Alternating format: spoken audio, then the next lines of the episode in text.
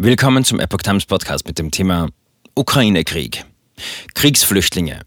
Thüringer Verfassungsschutz warnt vor organisierter Kriminalität. Ein Artikel von Epoch Times vom 8. März 2022.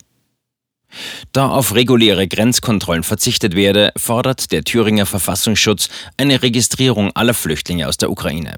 Die Sicherheit dürfe nicht aus dem Blick geraten.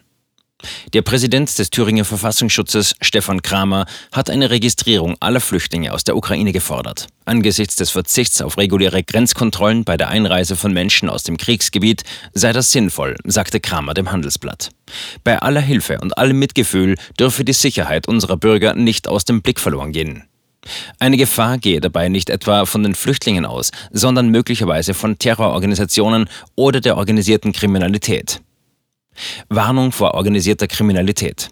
Diese könnten sich die Flüchtlingsbewegung und die Hilfsbereitschaft in Deutschland zunutze machen, sagte der Verfassungsschützer.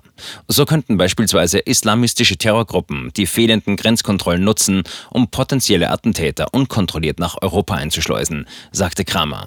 Der islamistische Terror ist nicht vorbei, auch wenn uns einige das gerne glauben machen wollen. Auch die organisierte Kriminalität versuche bereits, sich die Flüchtlingssituation zunutze zu machen, etwa in Bezug auf Menschenhandel und Prostitution.